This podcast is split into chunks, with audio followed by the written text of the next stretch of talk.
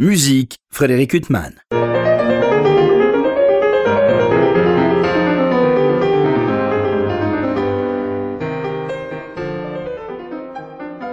Bonjour Frédéric Huttman au micro, j'ai le plaisir de vous retrouver pour un nouvel entretien. J'ai l'immense plaisir de recevoir Fanny Vicens. Bonjour.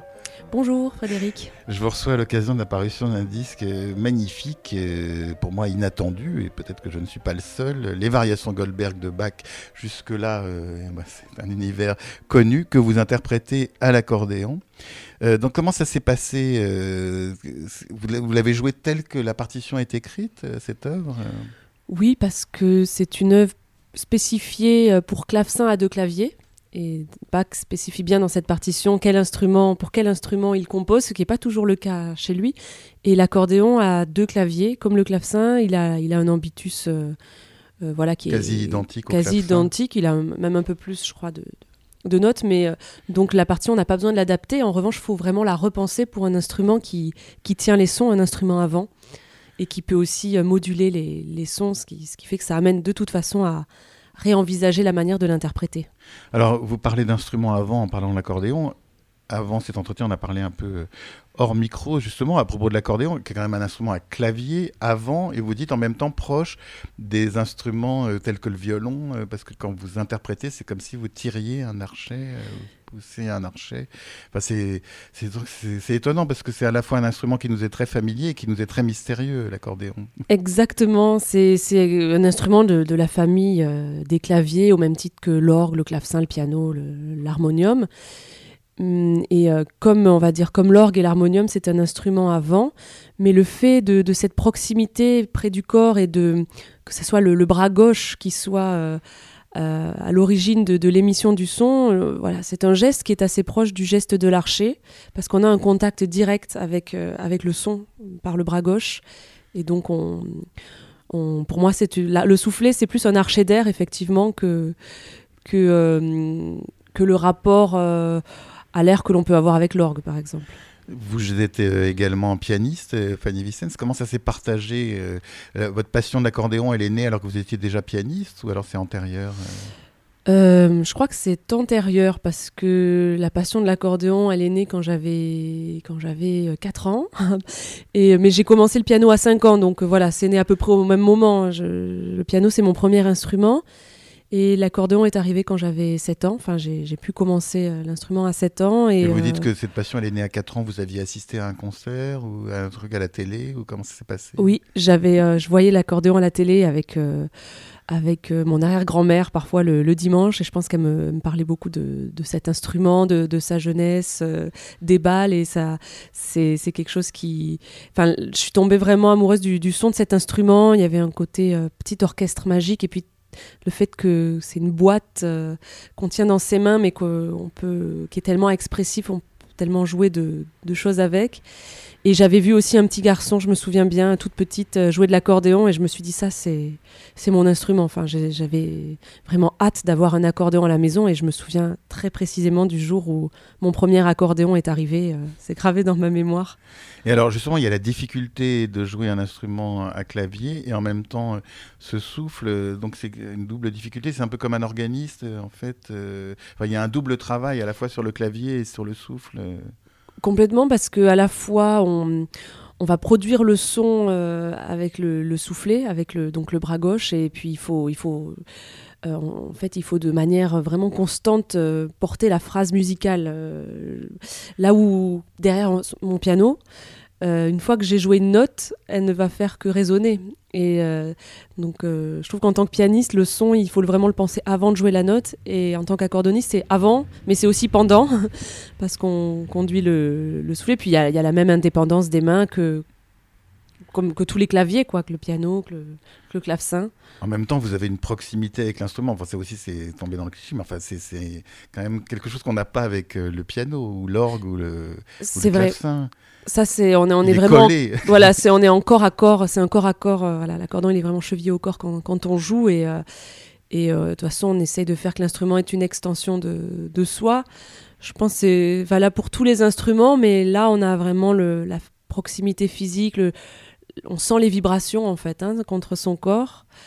Et, et c'est vrai que c'est ce qui fait pour moi la, la majeure différence avec l'orgue, parce qu'on compare souvent l'accordéon à l'orgue. Ils sont, ils sont de toute façon apparentés, et le timbre de l'accordéon a, a, quelque chose Oui, évidemment euh, d'un petit orgue. Mais euh, finalement, l'orgue, c'est peut-être l'instrument où on va avoir le plus de, de distance entre la source sonore et, et soi. Et l'accordéon, peut-être un de ceux où on a le, le plus de proximité. Alors, cette œuvre, Les Variations Goldberg, c'est une œuvre qui vous hante depuis toujours, euh, j'imagine euh, Euh, je, Enfin, depuis toujours, Oh. peut-être pas quand vous aviez 4 ans. Non, mais- ça non, mais je me souviens euh, avoir euh, l'avoir entendu en classe de piano. Notre professeur à Perpignan nous avait réunis les, les grands de la classe. J'avais 14 ans, peut-être 13-14 ans, et on avait visionné le film de Glenn Gould. Je me souviens bien de, de cette soirée et euh, donc je pense que c'est, enfin, j'associe un peu. Je, je crois que je connaissais peut-être certaines variations déjà, mais mais là je les ai vraiment découvertes aussi en tant qu'œuvre euh, globale en fait qui dure euh, plus d'une Oui, heure. Surtout que vous, par exemple, l'aria, vous jouez les reprises. On sent déjà, euh, quand vous instaurez l'aria précédant ces 30 variations, que vous instaurez un climat, quand même, euh, on sent une tension. Et, et déjà, voilà, vous, jouez les reprises, l'aria dure 5 minutes. Euh, on Oui, sent déjà que vous essayez de planter un décor profond. C'est vrai, et c'était, j'avais vraiment le, le vœu de jouer toutes les reprises, de- donc ça, ça fait que l'œuvre est, est évidemment euh, à une durée de, de plus d'une heure et demie. Et on en a besoin, nous, en tant qu'auditeurs, que Mais vous oui, je- les reprises. Je crois que les variations Goldberg, bien, bien sûr, euh, il y a des variations qui sont extrêmement virtuoses, on les a toutes dans l'oreille, mais, mais je pense que c'est une- aussi une sorte, une profonde méditation sur, euh, sur le rapport au temps, sur, euh, sur ce, ce- cet éternel euh, re- renouvellement, en fait, ce, ce retour de l'aria à la fin, et, et c'est une œuvre qui demande effectivement une grande introspection aussi. Bah, notamment, il y a la 25e variation. Alors, c'est un des sommets émotionnels de cette œuvre. Oui, j'a- j'a- j'adore cette variation. C'est c'est vrai, c'est un sommet émotionnel et, et euh, je trouve qu'à l'accordéon, enfin ça c'est vraiment mon point de vue, ça engage que moi, mais pour moi, on entend presque euh, Jean-Sébastien Bach regarder vers la direction de Carl Philippe Emmanuel en fait. Le le fait que enfin je, trouve que à l'accordéon on- il y a quelque chose de l'Empfindsamkeit qui, qui ressort peut-être parce que l'accordéon a dans sa dans sa propension à moduler le son quelque chose d'hyper expressif qui qui nous fait un peu basculer vers euh, vers le style de plutôt de Carl Philippe euh, mais, mais c'est vrai que je la ressens complètement différent au, au piano ou au clavecin cette variation là en particulier Vous parliez de, de Glenn Gould. Vous avez travaillé avec euh, des clavecinistes. Vous en avez discuté avec d'autres musiciens ou alors vous êtes construit votre univers euh, vous-même, Fanny Vicens, autour de ces variations Goldberg? Alors, ces variations Goldberg, je m'y suis attelée à la toute fin de mes études, il y a, il y a 10 ans. Et c'est justement en, une. en Allemagne, les- vos études Oui, en Allemagne Voilà, j'étais partie en Allemagne euh, à l'âge de 18 ans, j'y ai passé 8 ans. Mais, mais déjà, euh, tout enfant euh, au conservatoire de Perpignan, j'ai eu une professeure, Yannick Ponzin, qui, qui m'a vraiment appris l'accordéon au travers des œuvres de François Couperin, de Jean-Sébastien Bach, entre autres de Jean-Philippe Rameau. Elle était passionnée par ce répertoire, donc, euh, mais bien sûr avec des œuvres euh, beaucoup plus simples. Et donc, euh, Bach, c'est un compositeur que j'ai qui a été euh, à mes côtés tout, tout au long de mes études avec mes différents professeurs. Et c'est ce qui m'a amené aussi à aller en Allemagne auprès travailler auprès d'un grand pionnier euh, accordéoniste euh, Hugo Noth qui qui a je crois euh, sur le, répertoire baroque a amené l'interprétation à l'accordéon à des, à des sommets euh, vraiment euh, exceptionnels. Et donc, durant mes études, j'ai évidemment euh, eu l'occasion de, travailler avec des organistes, des clavecinistes, euh, euh, vraiment des claviéristes au, sens large, mais, mais pas sur les Goldberg, puisque c'était vraiment le, le, vœu à l'issue de mes études de, de m'atteler à cette œuvre seule.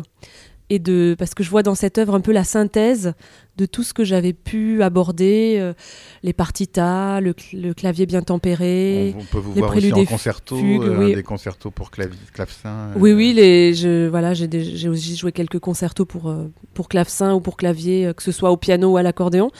Et dans les variations Goldberg, j'avais envie un peu de, de me mesurer à, à moi-même et de voir ce que j'allais faire dans cette œuvre, en, en, bien sûr en, en puisant dans ce travail sur euh, les danses baroques que l'on trouve dans les partitas, parce que beaucoup de variations sont, sont des danses stylisées, sans, sans le dire, sans dire leur nom. Et puis la polyphonie, ces, ces canons qui, qui jalonnent l'œuvre, toutes les trois variations. Évidemment, le travail euh, polyphoniques que j'avais pu aborder dans les préludes et fugues notamment ça ça m'a tout ça m'a aidé mais j'avais vraiment envie d'en faire une interprétation personnelle c'est pour c'est pourquoi je m'y suis attelée à la fin de mes études et et je les ai jamais joués à, à, à un professeur enfin ah oui. Et vous parlez de polyphonie, euh, justement. Alors, euh, euh, il y a une grande clarté dans votre interprétation. on entend vraiment toutes les voix. Enfin, il y a une construction assez fabuleuse. Vous avez du c'est un travail de romain quand même. Oui, c'est un, un, travail, c'est un grand travail du fait des dimensions de l'œuvre. Mais il y a une hum, difficulté technique déjà quand même pour cette œuvre. Euh, voilà, aussi aussi il y a des il y a des variations qui sont vraiment euh, un peu pyrotechniques. Alors justement, quand un pianiste les joue, il y a des croisements de mains tout le temps dans ces variations. Comment ça se passe vous? Alors vous avez deux claviers. Alors ça c'est le grand avantage de l'accordéon, c'est que les mains euh, ne se croisent pas. Chaque, chaque main a son clavier. Donc ça, il y a déjà un confort, on va dire, à ce niveau-là. Mais en revanche, quand la main gauche se retrouve dans l'aigu, elle est tout en bas du clavier gauche, la main droite tout en haut du clavier droit. Enfin, on, voit, il y a quelque chose de, d'assez chorégraphique. On voit, les mains se, balader sur les claviers. Et c'est vrai que euh, lorsque les mains sont dans des tessitures un peu extrêmes, c'est quand même très périlleux, notamment, enfin, du fait que, mm, comme le soufflet euh, est porté par, euh, par la main gauche, enfin par le bras gauche, le clavier gauche se déplace sans cesse. Donc imaginez un piano où le, clavier bouge sous vos doigts. C'est voilà, l'accordéon, c'est ça. Notre clavier gauche euh, suit les mouvements du soufflet. Il se retrouve parfois très éloigné de nous, et il faut garder bien sûr la maîtrise des lignes. Mais en tout cas, c'est magnifique. Il y a quand même quelque chose avec Bach, c'est que c'est un compositeur qui peut être transcrit pour tous les instruments et à chaque fois, il y a une justesse. Euh, c'est pas évident pour des tas d'autres compositeurs. Il y a quand même des compositeurs qui doivent échapper pour vous, Fanny Vicens, à la transcription. Enfin, je sais pas, je pense peut-être à Chopin ou des compositeurs très pianistiques. Euh, je ne sais pas si vous avez déjà essayé de transcrire, mais autant Bach. Euh, ouais, c'est vrai que Bach a quelque chose euh, d'absolu dans sa musique qui fait qu'on on arrive à, à, la défendre sur d'autres instruments.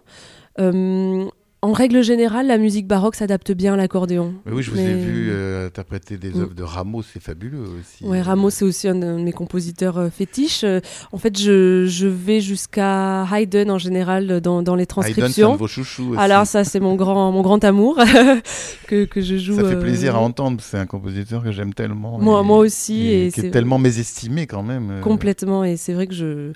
Ouais, je joue une douzaine de ses sonates entre le piano et l'accordéon. Vraiment, je je vous vraiment une grande admiration à ce Mais vous jouez pas les mêmes euh, au piano et à l'accordéon Jamais. ça m'est arrivé parce que quand on est en études, avec le, le, jeu des pièces imposées, parfois à certains concours, euh, il a il a pu arriver que j'ai une pièce à jouer que j'avais joué euh, déjà à l'accordéon que je dois la rejouer au piano mais non non mais ah, je choisis le, les sonates en fonction euh, de l'instrument voilà. mais certains claviéristes ont cette démarche en, en passant du, du, piano forte au, au clavecin voire au clavicorde au, piano moderne. Et finalement bon moi je, joue sur deux instruments modernes hein, le, le, piano le piano moderne et l'accordéon moderne mais je choisis aussi les sonates en fonction euh de, vos choix en fonction de la sonorité. Alors pour mhm. en revenir à Bach, c'est quand même euh, extraordinaire. Alors vous, on parlait, vous parliez des partitas tout à l'heure, et puis euh, effectivement vous jouez également en concerto euh, certaines œuvres de, de Bach. et outre ces variations Goldberg et les partitas, il y a tout un corpus énorme que vous jouez aussi chez Bach. Les suites françaises, ça c'est un cycle que j'aime beaucoup. Ça vous le jouez pas au piano, vous le jouez à l'accordéon. Non, j'en ai jamais joué au piano des suites françaises. Ouais ouais les tout, tout l'univers des, des, ouais, des, des, danses baroques, j'aime bien les défendre à l'accordéon parce que je trouve qu'on euh, on arrive à faire ressortir des, des couleurs et puis euh, euh, voilà, particulière sur l'accordéon. Les partitages, j'en ai joué une au piano, d'autres à l'accordéon. Les préludes et fugues, ça c'est un des corpus que j'ai beaucoup abordé, mais aux deux instruments. Et, et puis avant ça, les inversions à deux et trois voix, pareil, je les ai jouées au piano et à l'accordéon. Dans... Et c'est une nécessité pour vous de jouer ces deux instruments C'est complément le, bonheur que vous avez à jouer ces instruments est complémentaire. Enfin, vous, oui, pouvez pas imaginer l'un sans l'autre. Complètement. Et c'est vrai que même si aujourd'hui, euh, bah vous êtes, excusez-moi, connu comme accordéoniste. Oui, oui, complètement. C'est un, enfin, c'était vraiment un choix délibéré de de de me développer dans cet instrument-là, de faire connaître cette cet instrument-là. Donc j'ai évidemment euh, le piano est un peu entre parenthèses à certaines périodes. Euh, je continue bien sûr à en jouer, mais beaucoup moins que, l'accordéon. Mais je ne n'arrive pas à concevoir mon rapport à l'un sans l'autre. C'est vrai que euh, cette recherche de, de, la résonance au piano en fait, elle m'a vraiment guidée dans, dans, mon rapport au son de l'accordéon. Et c'est quelque chose de, fondamental. C'est comme deux langues maternelles, en fait. Quand on grandit avec deux langues, euh, voilà, c'est un, peu un peu ça en fait.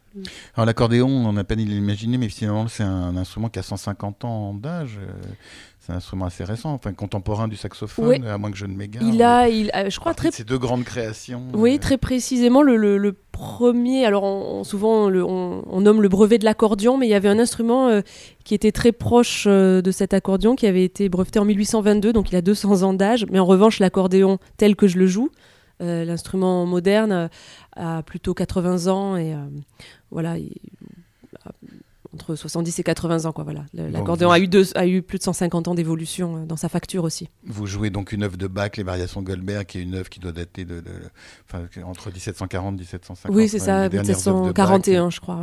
Mm. Et donc avec un instrument qui a été créé plus de 100 ans oui, plus tard. Même 200 ans si on, si on considère la, forme, la forme moderne de l'instrument, ouais, c'est ça. Et, euh, c'est que c'est aussi assez étonnant, enfin, cette idée de.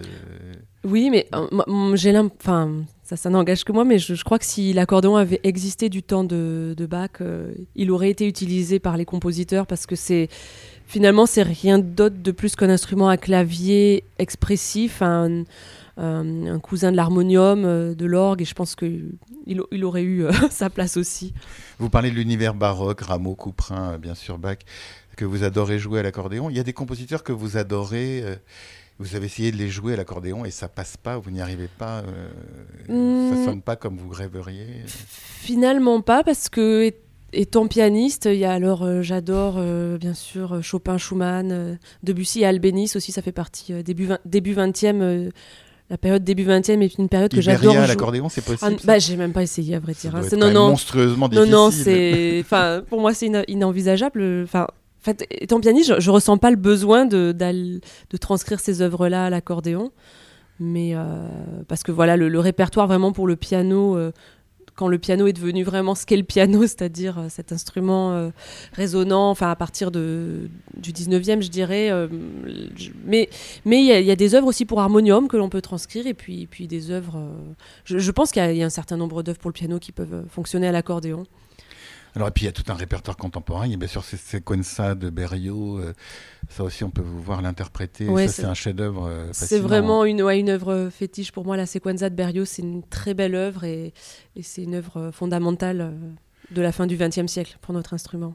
Oui, et puis c'est vraiment tout un itinéraire qui se termine dans la douceur. Oui, c'est une c'est une pièce qui est, qui est, dans une atmosphère euh, pianissimo euh, dans, les trois quarts de la pièce, ce qui est assez rare pour une pour une pièce de, grande virtuosité. Elle est, elle est absolument somptueuse. On a de la chance que ce grand compositeur nous ait livré cette œuvre, parmi d'autres, parce qu'on a énormément de répertoires récents, hein, bien sûr. Oui, oui, c'est gigantesque mhm. votre répertoire. D'ailleurs, euh, là aussi, c'est quand même un instrument que tout le monde connaît, avec un univers que personne ne connaît. Enfin, je veux dire, personne. Vrai. Dans l'idée préconçue qu'on a de l'accordéon, c'est un univers gigantesque. Enfin, parce que c'est une famille d'instruments avant tout, et donc c'est vrai que tout le monde euh, connaît l'accordéon, mais euh, l'accordéon classique tel qu'il se développe depuis une quarantaine d'années, euh, son répertoire étant très récent et assez tourné vers les musiques de création, on le, connaît un peu moins dans le grand public, mais il se fait de plus en plus sa place. C'est quand même fascinant, c'est démentiel, enfin, c'est un univers gigantesque. Ah oui, parce que c'est un instrument qui,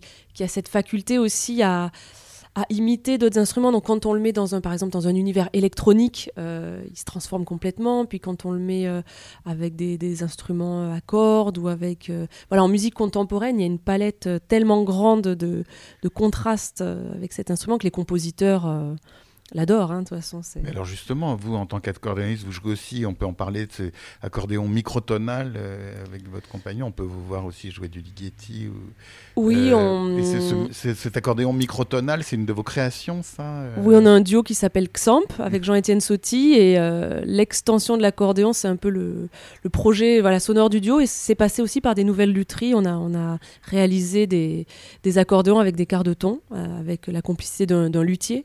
C'est extraordinaire la sonorité de cet instrument. Bah, c'est assez fascinant. C'est vrai que c'est un instrument qui a plus de notes, qui a 24 notes par octave, mais, mais c'est surtout un instrument dont le timbre euh, est renouvelé parce que ça nous fait rentrer dans un univers de, de battements, de scintillements. Là, de, ça, ça nous fait rentrer dans un univers assez inouï de couleurs sonores et, et ça, tout, tout en, en, étant très fidèle à, parce qu'on, à l'idée d'accordéon, parce que c'est, on a transformé des instruments classiques finalement.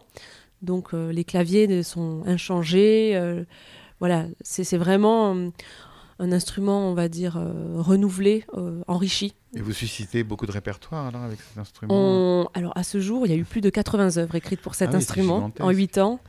Et euh, mais de vraiment du, solo à l'opéra, il y a certains compositeurs qui l'ont utilisé dans, des opéras et, et beaucoup de compositeurs, oui, écrivent pour l'accordéon classique et pour l'accordéon microtonal. De toute façon, en, en musique contemporaine, c'était un des instruments les plus les plus dynamiques aussi parce qu'on est toute une génération de, jeunes accordéonistes à, à, le défendre. Et puis vous enseignez, vous, à la Haute École de musique de Genève. Elle existe depuis quand, cette classe? Ah oui, alors j'enseigne à Lausanne. À Lausanne, pardon. plus précisément parce qu'à Genève, il n'y a pas de classe. Oui, excusez-moi. Alors, je ne sais pas exactement la date de création de, de cette classe. Mais euh, ça doit être assez récent quand même. Je pense que c'est assez récent, mais je, je, crois que Lausanne, c'est une haute école qui a hum, fusionné différentes euh, antennes. Donc il existait une classation qui, je crois, a été rattachée. Je crois que c'est, voilà, je veux pas dire de bêtises, mais euh, je crois que c'est comme ça qu'est née la classe, mais je dirais qu'elle a au moins peut-être une quinzaine d'années cette classe, et j'y suis depuis septembre. Vous avez des élèves de haut niveau, parce que c'est un peu l'équivalent du CNSM. Euh. Oui, j'ai des élèves, euh, voilà, de licence et de master qui sont formidables, et j'ai beaucoup de plaisir à les, à les accompagner dans, dans, dans, leur chemin et personnel. Qu'est-ce qu'ils viennent chercher comme répertoire euh, euh Alors, répertoire contemporain ou justement, ils aiment jouer aussi le baroque euh Oui, le, le baroque c'est abordé par tous. Comme c'est une classe, euh, comme, comme je viens d'arriver, il y a à la fois des deux nouveaux étudiants qui sont venus vraiment travailler avec moi et il y en avait d'autres qui, qui, étaient déjà là avant, avant que j'arrive, qui travaillent avec l'ancien professeur. Donc ce qui fait que c'est une classe assez assez polyvalente. Il y a, certains étudiants qui, défendent aussi beaucoup le répertoire russe, qui est, qui est un peu euh, un grand répertoire historique de l'accordéon au XXe. Euh, d'autres sont plus tournés vers le contemporain. Par exemple, euh, Alors, Denisov, il a composé. Oui, Edison Denisov. dans un langage finalement plus résolument contemporain, mais ça, je, pense à des compositeurs comme Zolotarev. et puis, bien sûr, il y a Sofia Goubaïdoulina, qui est, qui est assez bien connue et qui est qui est un peu à la jonction justement entre ce répertoire historique euh, russe et ce répertoire d'avant-garde. Ça c'est très intéressant, c'est une figure euh, qui a amené l'accordéon vers l'avant-garde tout en, en étant proche de son héritage euh, folklorique en Russie. Donc, donc voilà, il y, y, a tous ces compositeurs qu'on aborde, de, voilà, de ces grandes figures russes jusqu'aux compositeurs d'avant-garde européens, et puis tout le répertoire pour clavier. Mais alors vous, Fanny Vicens, dont le nom est tellement lié justement à euh, des musiques savantes, euh, que ce soit baroque ou contemporaines. Euh, vous jouez encore de l'accordéon dans des conditions plus traditionnelles ou populaires Non, très peu. Et c'est, j'ose dire, en fait, si j'ose dire, j'ai jamais vraiment eu ce rapport-là à l'accordéon. C'est un autre univers. C'est ouais, comme si on demandait à un pianiste classique de, de jouer. Si jouer du jazz, ouais, ou du piano, piano bar. un univers qui n'a rien à voir. Voilà. Alors, beaucoup d'accordéonistes font les deux, mais c'est vrai que, alors j'ai bien entendu jouer des, des musiques des musiques bulgares, un peu de musique, un peu de musette. Enfin, j'ai toujours eu des professeurs qui, qui, qui, m'ont ouvert à différents répertoires, mais, mais en, mais euh, finalement c'est vraiment minime dans mon parcours. En revanche, j'ai beaucoup joué de musique traditionnelle sur un instrument catalan et espagnol qui s'appelle la bandouria. Donc je suis vraiment, euh, comment dire, j'aime beaucoup ce répertoire euh, traditionnel. et enfin, pour moi, c'est une grande richesse pour un musicien classique que de toucher au, répertoire traditionnel. Mais c'est finalement c'est pas par l'accordéon que j'ai que j'ai construit ce rapport à la musique traditionnelle, c'est plutôt par, euh, par les instruments traditionnels de, ma région, puisque je viens du sud de la France. J'ai grandi près de Perpignan et, et on a voilà, y la musique traditionnelle a une grande vivacité dans ce département. Alors on va revenir à ces variations Goldberg euh, de Bach qui viennent de paraître pour le label euh, Parati. Euh, sur la pochette, on vous voit les yeux fermés, et puis quand on ouvre, on vous voit les yeux ouverts. C'est quoi?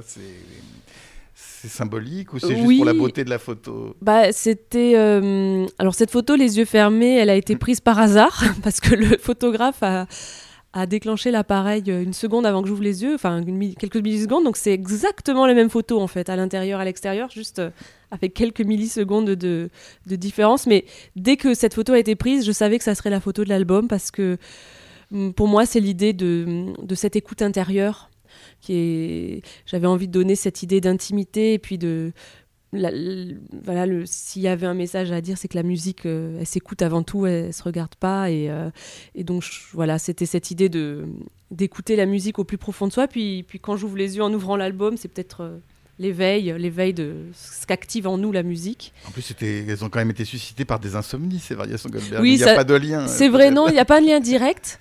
En revanche, dans la prise de son, alors bien, c'est une, c'est une légende, hein, le, fait que ce soit le comte Kaiserling qui les ait commandés pour ses insomnies, mais j'ai quand même cherché dans la prise de son à cette idée de, proximité. Je les ai enregistrés dans une chambre, dans une, maison très isolée à la campagne où on avait un grand calme. Et c'est vrai que je, dormais dans la même pièce où j'enregistrais parce que c'est, une, une, pièce de vie, quoi, une chambre. Et j'ai cherché dans la prise de son à ne n'être ni dans une prise de son type euh, église, ni dans une, type, prise de son type euh, studio ou salle de concert. J'avais envie de d'être dans cette intimité et la prise de son est, reflète un peu, un peu ça. Il y a une très grande douceur d'ailleurs de son de ce disque. on est frappé dès qu'on le met. Euh, il y a une grande intimité, une grande chaleur, une grande douceur. Oui, c'est une prise de son assez proche de l'instrument. On, on m'entend respirer, on entend vraiment. Enfin, j'avais envie que les auditeurs, euh, chez eux, en mettant le disque dans, leur chaîne, puissent m'entendre comme si j'étais dans la pièce. C'est ce qu'on a cherché avec euh, cet ingénieur du son, Timothée Langlois, avec qui j'ai déjà fait plusieurs disques. Et euh, sur chaque disque, on a trouvé des, c'est des prises de son très différentes. C'est un voyage pour l'auditeur, ces variations Goldberg. Comment on se sent quand on a fini de les jouer comme interprète ah, C'est un, ouais, un, beau voyage et on, bah, on se sent on se sent transformé en fait par l'œuvre. Euh, je pense les auditeurs aussi. Euh, ça, on sort pas tout à fait indemne de ça. C'est une œuvre que vous avez beaucoup. Vous parliez de Glenn Gould. C'est une œuvre que vous avez beaucoup écoutée. Vous avez des variations, des versions au piano, ou au clavecin que vous adorez, ou alors vous avez euh, cherché à vous détacher. je les ai beaucoup écoutées à une période, mais mais c'est vrai que quand ce projet de disque est venu, il y, y a quelques années, j'ai arrêté complètement d'en écouter pour justement essayer de de trouver ma, ma propre interprétation, d'avoir aucune influence. Mais euh, oui, bien sûr, il y a des versions au piano, Murray Pelaya euh, et Gould. Euh, au clavecin, j'aime beaucoup la version de Blandine Ranou. voilà, il y, en a, y en a beaucoup. Je peux pas toutes les citer. Mais, oui, oui, il y, a plein de magnifiques versions. Et, et à l'accordéon, vous êtes une pionnière ou il y avait déjà Il en existe. Il, il, en existe plusieurs versions. notamment d'accordéonistes allemands, danois, en France, je suis la deuxième à les avoir enregistrées. Voilà, il en existe quelques versions et je crois qu'elles sont très différentes les unes des autres. Donc c'est intéressant aussi pour euh, s'il y a vraiment des passionnés des Goldberg, je les invite à, à les explorer euh, au travers d'autres accordéonistes, ça peut être intéressant. Non, mais il est vrai que votre disque donne un éclairage sur cette œuvre euh, pour laquelle on a une telle adoration. C'est un autre éclairage. Enfin, on, on, entre dans cet univers d'une autre manière. Enfin, c'est ça, l'idée, c'est qu'on on oublie le. Enfin, ce que je tente de faire, c'est qu'on ne soit pas dans l'imitation ni d'une autre version, ni d'un autre instrument. Et pour moi, transcrire, euh, c'est pas vraiment de la transcription d'ailleurs, parce qu'on on ne transcrit aucune note, on joue le texte dans sa substance euh, première, mais le fait d'apporter de, un nouveau timbre et d'enlever le timbre du clavecin, c'est un peu comme si on enlevait euh, comment dire l'écorce d'une orange mais qu'on on avait le fruit quoi. C'est-à-dire c'est moi j'essaye de, faire entendre finalement la musique euh, et rien d'autre ben, c'est parfaitement réussi. Alors, on parlait des yeux fermés, mais vous, en même temps, vous jouez d'un instrument qui est très visuel quand même. Euh, il y, a quelque chose d'assez spectaculaire, visuel, oui. quand on voit un, ou une accordéoniste. Peut-être la différence par rapport aux autres claviers, c'est qu'on est face au public avec son instrument alors que lorsqu'on est au piano ou au clavecin, on, est voit toujours de profil. alors ça doit, j'imagine que ça... et puis l'instrument se déforme pendant le jeu. Il s'ouvre, il s'étire. Et, je pense qu'on entend aussi l'étirement des phrases parce que comme c'est un instrument avant, euh, euh, on peut vraiment euh, porter une phrase du départ à la fin. Donc évidemment, c'est quelque chose qui doit rentrer en compte dans l'écoute en concert, du moins.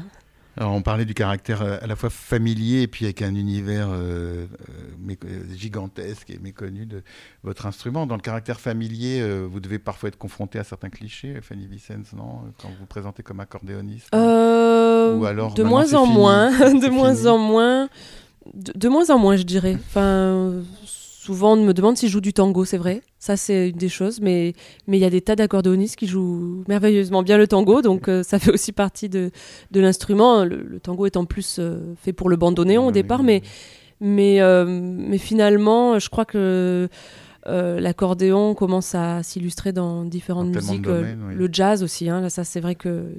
l'accordéon est très présent dans le jazz et puis dans la musique contemporaine, ça c'est évident je crois que dans, ces transcriptions d'œuvres euh, baroques et classiques, euh, c'est peut-être un peu plus récent en France que dans d'autres pays. Ça, c'est vrai, parce qu'en Allemagne, euh, il y a déjà eu beaucoup de travail de fait sur, ces répertoires.